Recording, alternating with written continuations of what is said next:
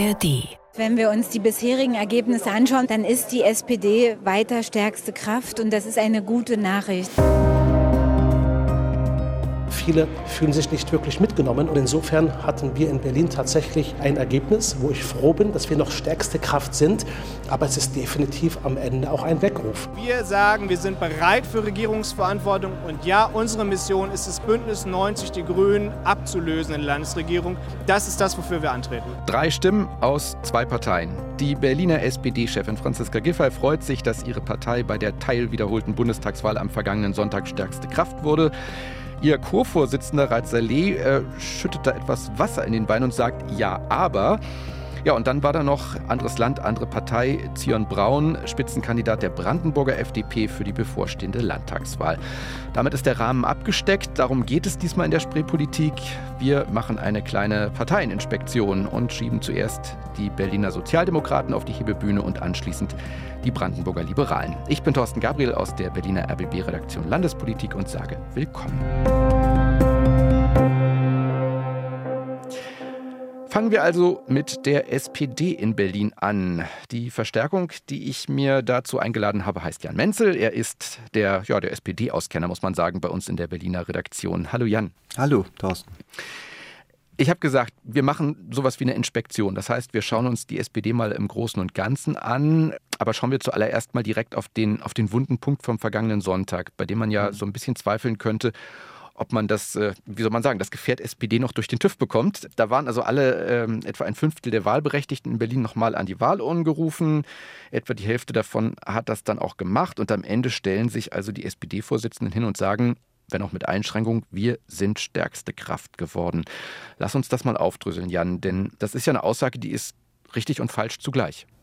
Ja, formal richtig, wenn man sich ähm, das Ganze anguckt. Wir haben ja die Systematik einer Wiederholungswahl. Das heißt, man muss das, was wir erlebt haben, jetzt als Teilwiederholung zusammennehmen mit der Wahl von 21. Und da stimmt sozusagen die Aussage, die SPD ist stärkste Kraft. Die ist für sich genommen richtig.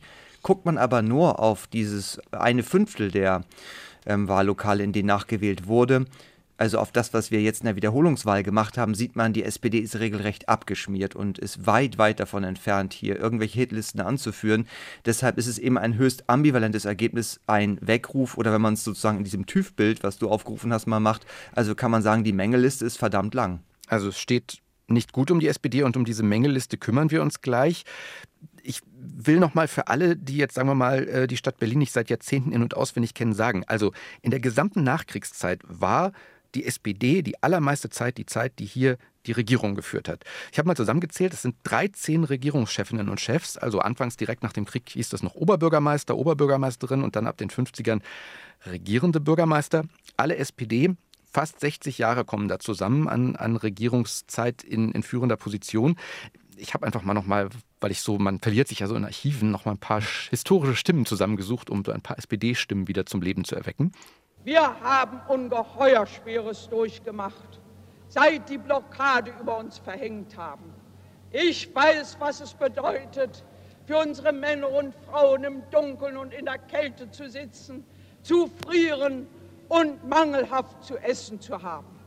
Aber wenn wir das alles ertragen haben, mutig und tapfer, sollen wir dann das Letzte nicht tun, das bisschen zur Wahl gehen und unseren Stimmzettel in die Wahlurne zu stecken. Ihr Völker der Welt, ihr Völker in Amerika, in England, in Frankreich, in Italien, schaut auf diese Stadt. Wir fordern mit der Regierung und mit Ihnen allen die Beseitigung der Rechtsbrüche seit dem 13. August. Die Mauer muss weg. Heute ist ein großartiger Tag. Die Mauer trennt uns nicht mehr. Wir Deutschen sind jetzt das glücklichste Volk auf der Welt. Ziemlich viele prominente Töne dabei. Hast du die erste Stimme erkannt, Jan? Nee, die erste Stimme nicht. Das äh, war auch deutlich vor meiner Zeit, aber ja. danach. aber klär mich auf. Knapp, das war Luise Schröder. Ähm, ah. äh, amtierend damals nur, aber Oberbürgermeisterin und von der SPD 1948. Das war wirklich mitten in der Blockadezeit. Im selben Jahr wurde dann im Dezember Ernst Reuter Bürgermeister mit seinem mhm. flehenden Appell, den wir ja gehört haben an die internationale Gemeinschaft. Genau, genau. Dann der Mauerbau Willy Brandt und schließlich der Mauerfall Walter Momper. Man kann auch sagen, ja, eigentlich in allen Schicksalsmomenten in dieser Stadt hat die SPD regiert, 60 Jahre, wie gesagt, zum Vergleich. Ähm, bei der CDU, die kommt nur auf 18 Regierungsjahre bislang, also in führender Position. Und jetzt also kommen wir wieder zurück zu diesem Tiefpunkt, an dem sich die SPD befindet. Die Frage ist eigentlich kurz, aber die Antwort darauf vermutlich ziemlich komplex. Was ist denn in all diesen Jahrzehnten mit der SPD geschehen, dass sie jetzt so dasteht? Ja, vielleicht erstmal so angefangen. Das ähm, kann man anhand dieser historischen Töne ganz gut sehen. Berlin und die SPD, das ist immer zumindest SPD-seitig so ein bisschen das Ding, dass die Partei sich versteht als die Berlin-Partei. Und da ist vor allem natürlich jemand wie Willy Brandt, der, der dafür steht und eben auch Klaus Wowereit.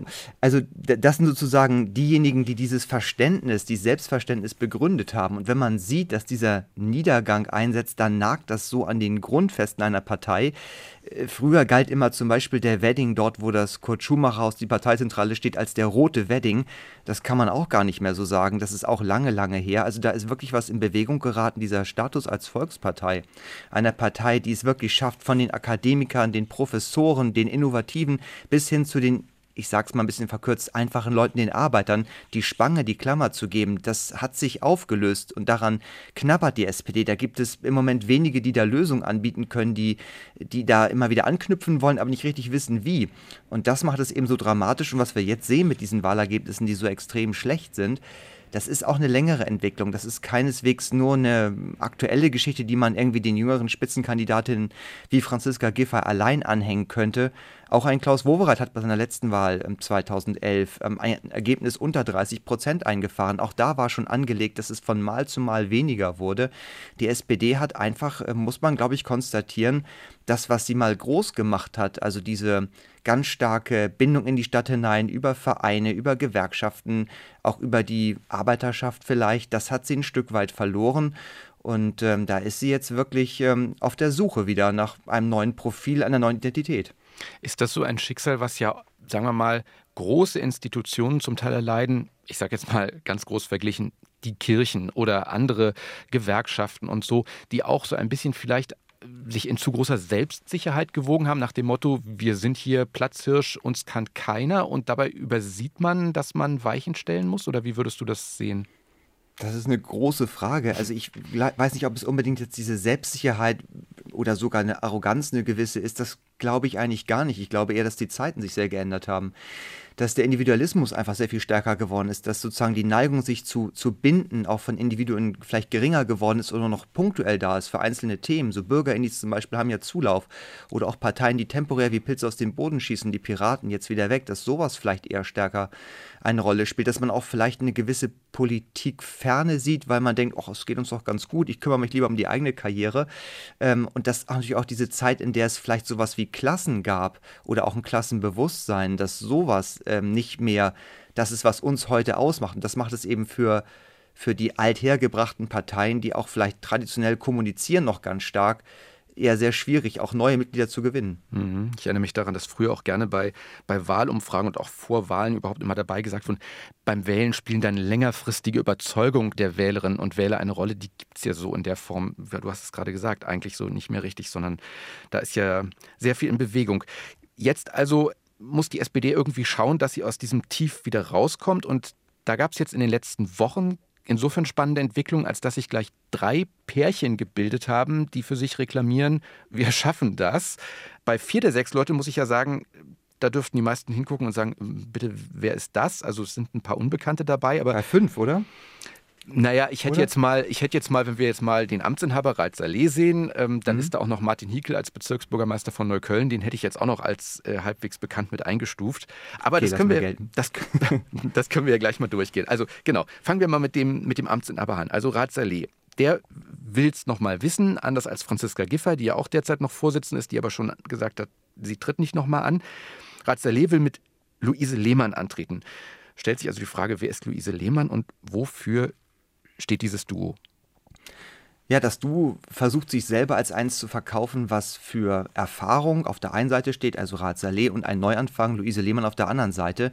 Sie wollen so ein bisschen eine Erzählung ähm, ja, stricken aus diesen Gegensatzpaaren, die es da gibt, die sehr junge Frau, sie ist ja 27 und der schon etwas ältere Mann, Rahat Saleh, fast 50. Ähm, sie aus dem Osten, er aus dem Westen, Migrationshintergrund, also er das Arbeiterkind, sie das Akademikerkind. Das sind so die Paare, mit denen die so ein bisschen spielen und eine sie Erzählung. Ist Ärztin. Sie ist Ärztin, kommt auch dazu, ja, in, in sehr jungen Jahren schon. Also eine interessante Biografie und auch eine ja, eine, eine Frau, die schon sehr lange politisch aktiv ist, seit, ähm, seit sie 13 ist, sagt sie, ist sie bei den Jusos und macht Politik. Und ich habe sie auch gestern zum ersten Mal äh, länger erlebt, also reden und darstellen, wie sie sich Politik vorstellt. Und man merkt schon eine, eine sehr eloquente Frau, auch eine Frau, die sehr klare Vorstellungen hatte, die auch argumentiert mit ihren Erfahrungen zum Beispiel als Ärztin im Krankenhaus und aus diesen Erfahrungen heraus auch zum Beispiel Gesundheitspolitik als ein Handlungsfeld sieht, wo sie sich hervortun will. Beide haben natürlich ein gewisses Problem, was auch erkannt wird. Da ist einerseits jemand, der in der Partei sowas von verwurzelt ist, ein Netzwerker, ein Strippenzieher vor dem Herrn ist, nämlich Saleh der auch diese Klaviatur wie kaum ein anderer spielen kann. Und dann kommt sie, die Frau, die eigentlich, ähm, was das betrifft, ähm, so gar nichts mitbringt. Und das wirft schon gewisse Fragen auf. Ist sie sozusagen nur die, die wie ein Feigenblatt jetzt da vorgestellt wird und sozusagen für ein bisschen frischen Wind sorgen soll. Sie hat das gestern, fand ich, relativ äh, gut gekontert und deutlich gemacht, auch das Wort genommen, auch vor Saleh gleich gesprochen, wie sie sich das vorstellt und dass sie da keinesfalls sich nur sieht als jemand, der da irgendwie so jetzt ähm, mal geholt wird, um vielleicht ein bisschen gute Laune zu verbreiten. Ich glaube auch, dass man mit ihr noch rechnen muss in der SPD in den kommenden Jahren, aber natürlich hat dieses Tandem, dieses Duo ein gewisses Problem, dass es nur zu 50 Prozent für Neuanfang steht. Wollte ich gerade fragen, wofür, wofür steht das denn inhaltlich? Also wenn wir mal in diesen Kategorien immer denken, das ist eher linker Flügel, rechter Flügel, äh, wo, wo muss man die in der Partei verorten? Also Luise Lehmann hat ziemlich klar gesagt, sie hat eine Juso-Vergangenheit, sie war eine Gegnerin der Koalition mit der CDU und dazu steht sie auch, obwohl sie jetzt sagt, ähm, wir müssen das ordentlich zu Ende bringen, ordentlich weiterführen, das, äh, also keine Harakiri-Politik, also de dezidiert links. Saleh ist da deutlich flexibler, auf jeden Fall aus dem linken Spektrum kommend, auf jeden Fall auch was das Milieu, das Kulturelle betrifft, eine Nähe stärker zu Grünen und Linken auch als zur CDU.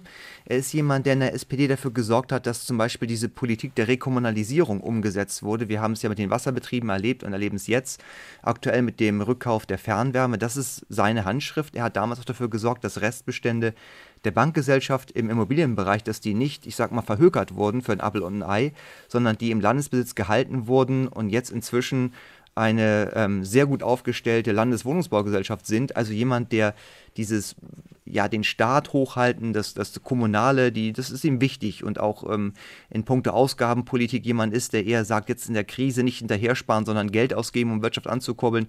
Das sind so Punkte, wo die SPD relativ frühzeitig schon links, linker verortet hat, als zum Beispiel andere wie Klaus Wowereit oder der damalige Finanzsenator Ulrich Nussbaum noch hart auf der Bremse standen. Dann schauen wir jetzt mal auf die anderen. Also vergangene Woche schon hat der Neuköllner Bezirksbürgermeister Martin Hiekel oh, zusammen mit Ex-Staatssekretärin Nicola Böcker-Giannini, ähm, da hatten die beiden ihre Hüte in den Ring geworfen. Ähm, was muss man über diese beiden wissen? Diese beiden stehen im Parteienspektrum, also innerhalb der SPD eher am rechteren Flügel, konservativ, pragmatisch würde ich sie mal charakterisieren. Ähm, in der SPD mag man es nicht so gerne, wenn man da so nach, nach, Flügeln sortiert oder man, keiner will sich in die rechte Ecke stellen lassen, innerhalb der SPD die rechte Ecke. Also alle sagen so, wir sind doch die SPD, wir sind doch eine Partei, aber sie sind schon sozusagen da ein bisschen anders unterwegs. Sie sagen ziemlich klar, sie wollen wieder ran an das, was die SPD mal als Stammklientel hatte, die sie nennen das arbeitende Bevölkerung und setzen sich auch ein bisschen davon ab, dass ähm, immer von Communities gesprochen wird. Das machen ja gerade Linke auch in der SPD, die so einen Ansatz haben, wir müssen einzelne Gruppen auch vielleicht kultureller und herkunftsmäßig sortiert verstärkt ansprechen. Sie sagen, nee, wir müssen eher so alle ansprechen und uns nicht auf einzelne Grüppchen fokussieren. Und sie machen auch deutlich, das ist dann wirklich ein inhaltlicher Unterschied, dass Berlin sich eine Politik, wie sie in letzter Zeit ja auch von Rat Saleh forciert wurde, unter dem Label Umsonstpolitik, wohl nicht mehr wird leisten können. Also Stichwort kostenlose Kita, äh, kostenlose Hortbetreuung, auch vielleicht ein kostenloses ÖPNV-Ticket für Schülerinnen und Schüler, die sagen, da müssen wir noch mal ran und überlegen, ob es nicht doch Leute in der Stadt gibt, die sehr wohl in der Lage wären, hier auch einen finanziellen Beitrag zu leisten. Mhm. So, und dann haben wir noch ein erstes Pärchen und die waren auch als erstes dran und haben sich zuallererst gemeldet und gesagt, wir wollen Kian Niromant und Jana Bertels. Er, äh, Abgeordneter im Landesparlament, sie Vorsitzende der AG Frauen in der SPD, stehen dann demnach für die andere Seite der SPD? Ja, die andere Seite das ist ähm, so einfach nicht zu sagen. Sie stehen vor allen Dingen auch für eine linke SPD. Ja. Ähm, bei Niromand weiß man ja, er war einer derjenigen, der gesagt hat, auf keinen Fall in eine Koalition mit der CDU gehen. Er hätte gesagt, lieber Opposition und dort erneuern. Es kam nun anders. Also auf jeden Fall zwei linke Vertreter, zwei Vertreter, die auch ganz stark sagen, die SPD braucht jetzt wirklich nach diesen Wahlschlappen, nach all diesen Jahren einen Neuanfang, auch einen personellen Neuanfang. Da sind sie sich übrigens einig dann wieder mit ähm, Hickel und Böcker Giannini, die das eben auch fordern und sagen, hier, wir müssen wirklich schauen, dass wir uns personell, inhaltlich und auch kulturell anders aufstellen. Und gerade diesen Punkt, den machen auch äh, die beiden besonders stark, also Nieromann und Bertels, indem sie halt sagen, also die SPD hat doch eine Kultur in den letzten Jahren erlebt, das ist ihre Darstellung, wo die Ehrlichkeit teilweise ein bisschen gelitten hat, wo man auch miteinander nicht gut umgegangen ist und ähm, sie meinen schon, dass die SPD als Partei auch wieder eigenständiger wahrnehmbar werden muss. Also, dass nicht diese Verknüpfung da ist, jemand wie Saleh, der Fraktionschef ist und gleichzeitig Landeschef, dass man das wieder stärker trennen möchte. Das ist ihr Ansatz. Und ähm, das gipfelt in dem Satz, die SPD hat Besseres verdient und das ist so schon eine indirekte Attacke auch gegenüber Saleh. Und gleichzeitig ja auch ein bisschen vielleicht eine eine Kampfansage auch insofern an die Funktionäre, als dass, wenn da jemand antritt, der sagt, ähm, oder auch lieber in die Opposition gegangen wäre und vielleicht das sogar auch als, als mögliche Option für die Zukunft erstmal sieht, um sich wieder aufzustellen, das muss ja manchen auch Sorge machen, die derzeit noch in Ämtern sind, oder? Absolut. Das ist natürlich bei denen, die was zu verlieren haben, ähm, eine Horrorvision und ähm, das muss man auch klar so sehen, aber sie haben halt sage ich mal, in den, in den Etagen darunter, im mittleren Parteimanagement, auch in Kreisverbänden, doch eine ganz, ganz starke Basis, eine gute Unterstützung von vielen, die die SPD als linkere Partei sehen, links der Mitte und die sich auf linke Mehrheiten stützen wollen. Das hat ja auch der Mitgliederentscheid gezeigt. Der war ja durchaus einer, der ein knappes Ergebnis hatte. Am Ende ist die SPD dann in die Koalition mit der CDU gegangen, aber es gibt viele, die damit nach wie vor Bauchschmerzen haben. Und an, an diese Menschen appellieren die beiden eben auch. Das Spannende wird nur sein, ob sie damit dann wirklich auch bei ähm, jetzt, wo diese Koalition ja auch ähm, Fahrt aufgenommen hat, wo die SPD auch doch diverse Punkte für sich in der Koalitionsarbeit verbuchen konnte, ob das nochmal so verfangen wird wie damals beim Mitgliederentscheid für die, in der Koalitionsfrage. Mhm. Denn diese Frage stellt sich ja unweigerlich. Wer hat jetzt die besten Chancen? Das ist sicherlich dann auch davon abhängig, wie denn ähm, das künftige Duo an der Spitze, ähm, äh, wie soll man sagen, intronisiert werden wird. Ja, zwei Möglichkeiten gibt es. Also der Klassiker ist immer ein Parteitag. Ähm, der ist ja auch legitimiert dafür, Vorsitzende zu wählen und das wäre dann im Mai der Fall. Es gibt aber sehr, sehr starke Bestrebungen, dass man noch davor schaltet, ähm, ein Mitgliederentscheid. Dann würde es Foren geben, auf denen sich die Kandidaten-Duos vorstellen, wo sich dann alle eine Meinung bilden können und dann wären die Mitglieder der SPD aufgerufen, abzustimmen, wen sie gerne sehen möchten. Es kann gut sein, wenn es so kommt, dass das im ersten Wahlgang gar nicht mal ein klares Ergebnis gibt, dass man noch eine Stichwahl brauchen wird, denn die Mehrheitsverhältnisse sind alles andere als wirklich klar. Ich kann das mal versuchen einzugrenzen, wie ich das so im Moment sehen würde nach vielen Gesprächen mit Parteimitgliedern, mit Funktionären. Ich glaube, auf einem Parteitag, wenn es denn dieser Weg wäre, dann hätten durchaus Kia Niroman und Jana Bertels ganz gute Chancen, das für sich knapp zu entscheiden. Da wäre, glaube ich, der Hauptgegner ganz klar Rahat Saleh mit Luise Lehmann, das wären sozusagen die beiden, die das unter sich ausmachen würden mhm. auf einem Parteitag, weil man da relativ gut durchzählen kann, wie Delegierte ticken, auf wessen Seite sie stehen, wie die Mehrheiten sich verhalten. Da gibt es immer Abweichungen, aber das kann man letztlich auszählen. Das ist dann eher Mathematik. Wenn es aber den anderen Weg geben wird, über die Mitglieder, wenn die entscheiden, dann treten wir auf einmal dem unbekannten Wesen der Basis gegenüber. Und das haben wir schon mal erlebt. Das ist zehn Jahre her. Damals ging es um die Frage, wer folgt Klaus Wowereit nach. Und das war damals ein Sensationssieg von Michael Müller, der äh, mit fast 60 Prozent damals ähm, das für sich entschieden hat und Rat Saleh, der damals auch schon dabei war und den damaligen Landeschef Jan Stöß auf die Plätze verwiesen hat, sehr, sehr deutlich. Das hatte in dieser Klarheit niemand so erwartet und das sagen auch jetzt alle wieder. Wir wissen eigentlich gar nicht so richtig, wie unsere Mitglieder ticken, denn zu den Versammlungen in den Ortsvereinen, da kommt immer noch ein Bruchteil. Die wenigsten äußern sich mit irgendwelchen Aufsätzen oder mit irgendwelchen Erklärungen oder sind in irgendwelchen ähm, Gruppen aktiv bei Facebook oder bei Twitter oder sonst wo. Das ist ähm, schwer zu kalkulieren und da kann es gut sein, wenn man sich mal die Mitgliederstruktur anguckt. Die SPD ist keine ganz junge Partei ist auch in Teilen vielleicht ein bisschen, sind die Mitglieder etwas konservativer vielleicht gestrickt oder auch bodenständiger, wie man es bewerten möchte, als viele, die ähm, in Funktionen das Sagen haben. Und da kann es gut sein, dass möglicherweise auch ein Kandidat wie Martin Hiekel aus Neukölln mit ähm, Nicola Böcker-Giannini, die einen etwas konservativeren Ansatz verfolgen, dass die da durchaus ähm, ein gewichtiges Wörtchen mitreden könnten. Man könnte ja auch die These vertreten, möglicherweise hätte, na, wie soll man sagen, eine etwas konservative auftretende SPD bei Wahlen die größeren Chancen. Denn das ist ja irgendwie so das, das Skurrile. Also die SPD ist lange Regierungspartei, hat eine lange Erfahrung hier.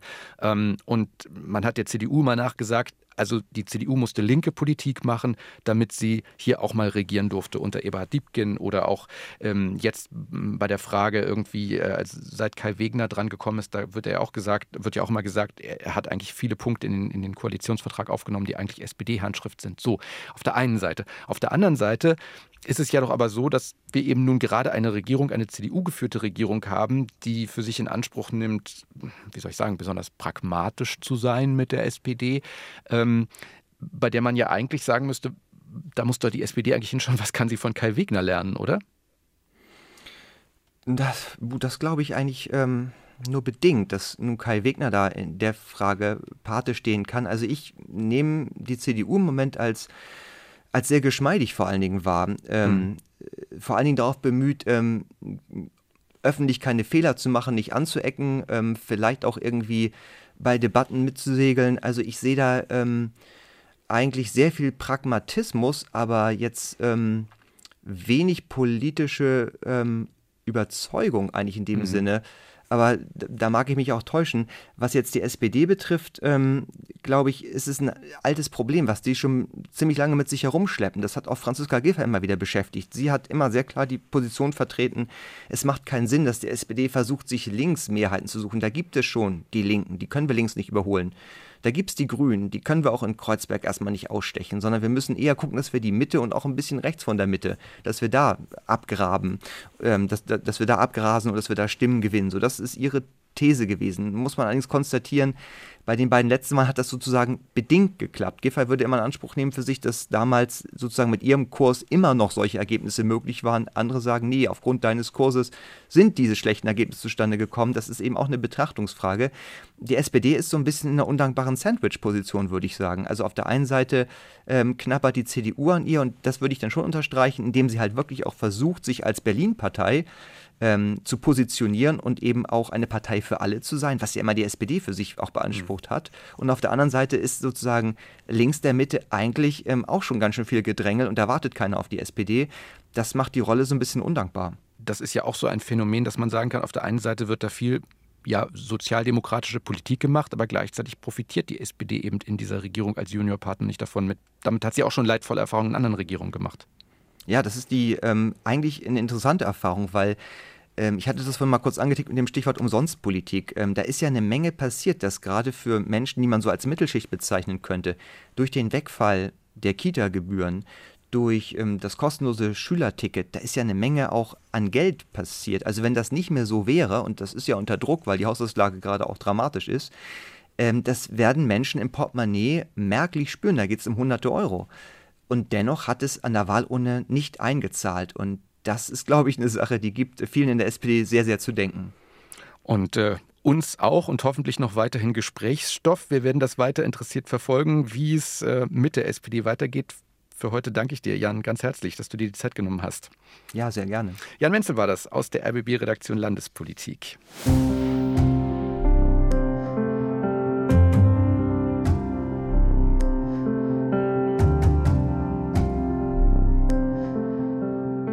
Und nachdem wir kurz durchgeatmet haben, wechseln wir Land und Farbe. Wir gehen nach Brandenburg und machen aus Rot jetzt Gelb. Die FDP hat dort in dieser Woche ihren äh, Wahlkampfauftakt gemacht am Aschermittwoch. Und man muss sagen, ja, die FDP ist von ihrer Bedeutung her ungefähr das Gegenteil von der SPD in Berlin. Sie hat nämlich eigentlich in den vergangenen Jahrzehnten keine große Rolle gespielt.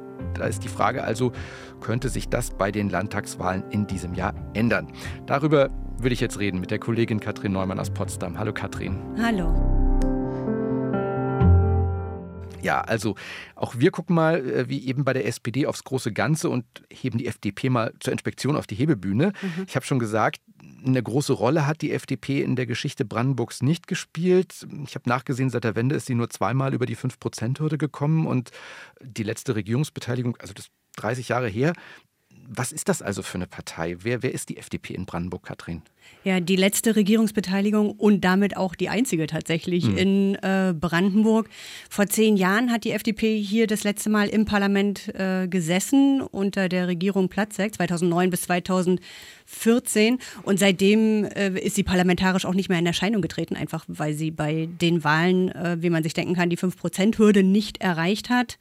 Ähm, und das will sie nun sehr entschieden wieder ändern, offenbar in diesem Jahr. Aber tatsächlich äh, war die FDP in Brandenburg immer so unter ferner liefen, würde ich sagen. Kann man sich ja auf der einen Seite auch vorstellen, wenn man sagt, okay, so das, ich, das Unternehmertum, das sitzt halt eher vielleicht auch in den Großstädten oder so, da muss man ja eigentlich eher überrascht sein, dass sie es überhaupt zweimal über die 5%-Hürde geschafft haben, oder? Wahrscheinlich ist das so. Ich meine, nach der Wende, so 1990, da war die Lage insgesamt ja so, so ein bisschen äh, anders. Das kann man wahrscheinlich nicht äh, vergleichen mit, mit heute, wie die mhm. Situation ist. Da ist die FDP damals tatsächlich auf 6,6 Prozent gekommen, also gerade so über die 5-Prozent-Hürde.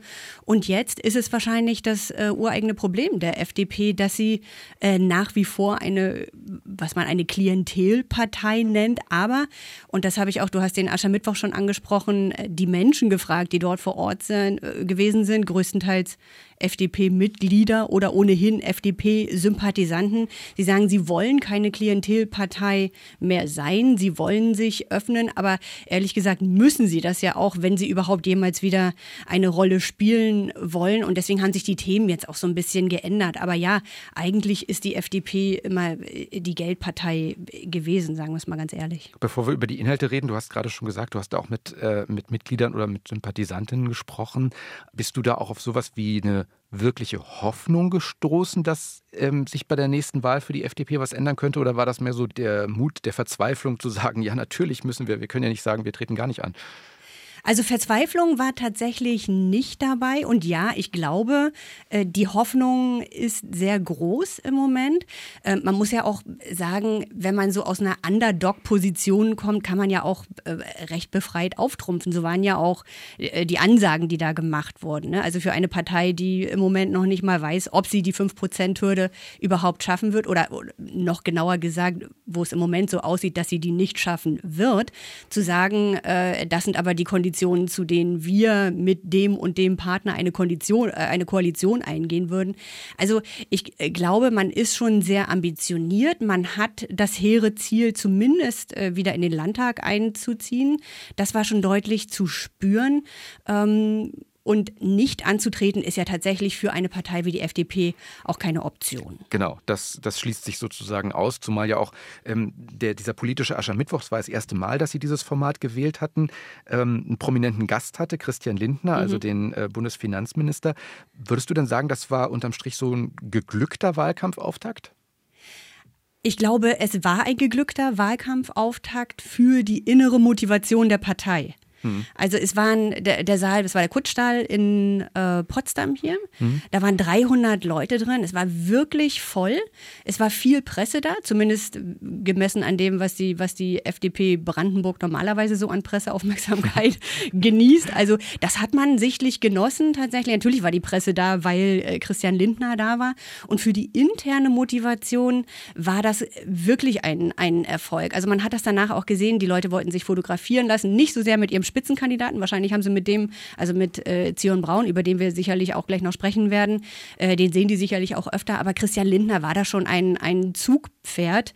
Ähm, die Leute sind da hingekommen, wollten sich mit ihm äh, fotografieren lassen, haben ihn angesprochen, haben über Themen mit ihm gesprochen und er war auch sehr talky. Also er wollte auch mit allen Leuten äh, sprechen, hat das sehr genossen und ist auch für seine Verhältnisse relativ äh, lang geblieben. Dann reden wir doch direkt mal über den Spitzenkandidaten Zion Braun. Bevor wir über ihn reden, lassen wir ihn mal selbst sprechen. Ich habe einen kleinen Ausschnitt mitgebracht. Du hast dazu am Donnerstagabend auch in Brandenburg aktuell ein Fernsehstück gemacht. Das hat er beim politischen Aschermittwoch gesagt. Dann denke ich an Jim Knopf. Die sind zwar nur zu zweit mit SPD und mit CDU, aber die haben eine Lokomotive. Und meine sehr verehrten Damen und Herren, um genau diese Aufgabe bemühen wir uns in diesem Jahr. Ich will in ein Bündnis mit Jim Knopf, aber ich will die Lokomotive sein. Und dann heißt es anschnallen, meine Herren, dann geht es nämlich los in Brandenburg. auch irgendwie auch ein komplexes oder befremdliches Bild, oder?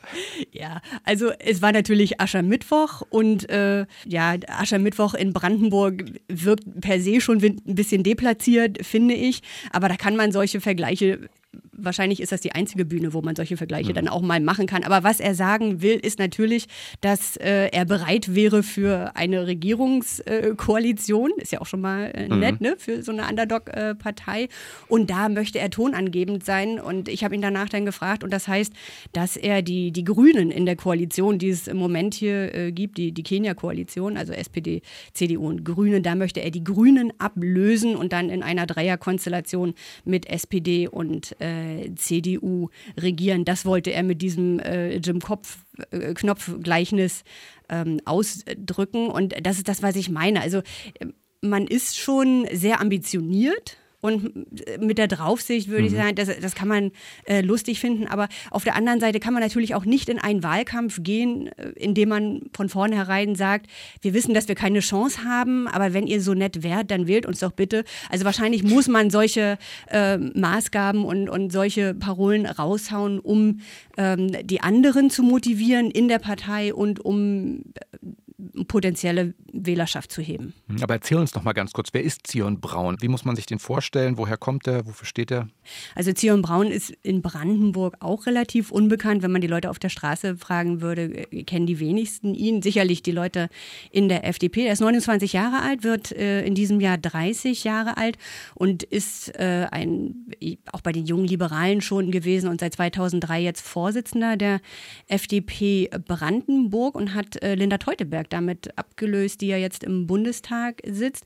Und der ist ähm, ambitioniert. Er macht diesen, diesen Vorsitz der FDP in Brandenburg im Ehrenamt im Moment, ist in Templin äh, geboren und Banker von Beruf, also so, so ein bisschen äh, Stereotyp auch, auch ähm, für, für, die FDP, für die FDP, genau. Und wenn man ihn so erlebt auf der Bühne, dann, dann merkt man, dass, dass er das Ziel hat, politisch erfolgreich zu sein. Ich fand es auch so ein bisschen, das ist so mein persönlicher Eindruck, den ich am Mittwoch beim Aschermittwoch gewonnen habe.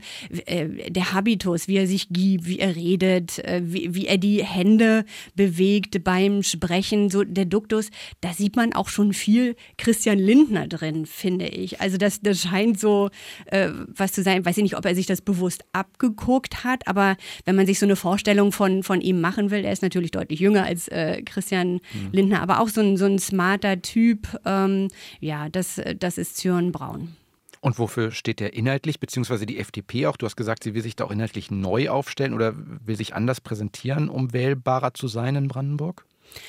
Ja, Sie müssen natürlich in Ihrem Wahlkampf, wenn es denn überhaupt irgendeine Chance auf äh, Landtagseinzug geben soll, so ein bisschen von, von der Bundes-FDP loslösen. Und da äh, stürzt sich Zürn Braun und die FDP Brandenburg auf äh, so Themen, die, die in Brandenburg ganz gut andocken. Also das Stärken von Autos, also auch im, im in Abgrenzung zu den Grünen mhm. quasi, dass man sagt, äh, die Straßen müssen ausgebaut werden, damit jeder die, die freie Entscheidung hat, mit dem Auto überall hinzufahren. Bürokratieabbau, ein großes Thema der, der FDP und auch hier in Brandenburg äh, kürzere Baugenehmigungsverfahren, auch für, für Brandenburg ein Thema für Leute, die sich hier ansiedeln wollen und für Unternehmen, die sich hier ansiedeln wollen.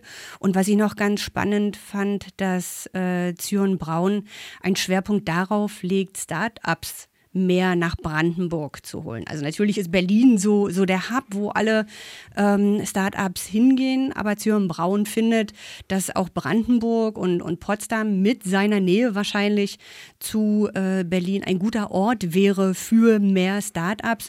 Und das sind die, die Themen, auf die er sich kapriziert und bei den Gesprächen mit den Leuten, die da waren, da fielen auch diese Stichworte immer, was aber da auch wie, wie überall in der FDP im Vordergrund stand, war dieser freiheitlich-liberale äh, Grundgedanke, also Eigenverantwortlichkeit und jeder ist seines Glückes Schmied, der, der, der Sprech, mhm. ähm, den man so kennt von der FDP, den gibt es hier tatsächlich auch und das ist für viele jenseits von Themen auch so, so ein Grundrauschen, das immer dazu äh, bewegt, wenn man, wenn man sich für die FDP entscheidet. Und über allen Inhalten steht, du hast eben vom, vom Loslösen von der Bundesebene gesprochen. Ich fand es ganz schön, in deinem Fernsehstück hast du davon gesprochen, dass die Brandenburger FDP in der, in der Lindner Falle säße. Ja. ja, es ist ja so, dass, äh, wie wir alle wissen, die, die FDP im Bund regierungsbeteiligt ist ähm, und da aber mehr oder weniger auch Oppositionsarbeit betreibt, also gegen ja. SPD, gegen die Grünen. Und es gibt auch Stimmen äh, in der FDP, die sagen, man muss diese, diese Ampelkoalition im Bund äh, verlassen. Christian Lindner ist jemand, der daran festhalten möchte, der diese Regierungsbeteiligung ähm, möchte. Das gefällt nicht allen ähm, in der FDP. Und natürlich merkt man auch, dass seit die FDP regierungsbeteiligt ist, die Umfragewerte äh, sowohl im Bund als auch im Land sinken. Das tut also niemandem so richtig gut. Auf der anderen Seite ist es natürlich so, wenn Christian Lindner in Person nach Brandenburg kommt, nach Potsdam, dann äh, sind die Leute scharf darauf, zumindest die, die äh, sich politisch interessieren. Ähm, der ist auch jemand, der, der zieht auf der anderen Seite. Also das ist so äh, zweischneidig zu sagen, wir setzen auf Christian Lindner. Ähm, hm. Und damit ja auch auf die, auf die Bundes-FDP. Auf der anderen Seite muss man sich auch irgendwie loslösen, weil äh, die im Moment eher Bürde als Hilfe ist, würde ich sagen. Aber wenn wir uns jetzt mal sozusagen in den Kopf von Zürn Braun reinversetzen und auch Christian Lindner und Ui. diesen FDP-Traum träumen und sagen, die FDP käme über die 5-Prozent-Hürde bei der Landtagswahl. Mhm. Dieser weitergehende Traum von einer Regierungsbeteiligung, stößt dir denn bei deinen Gesprächen auch im Landtag auf einigermaßen Gegenliebe? Also gibt es da Leute auch ähm, in den anderen Parteien, die sagen, ja, sie könnten sich durchaus bei entsprechender Stärke ein Bündnis mit der FDP wieder vorstellen? Also wer sich immer, äh, glaube ich, ein Bündnis mit der, mit der FDP vorstellen kann, ist die CDU. Da gibt es äh, große Schnittmengen.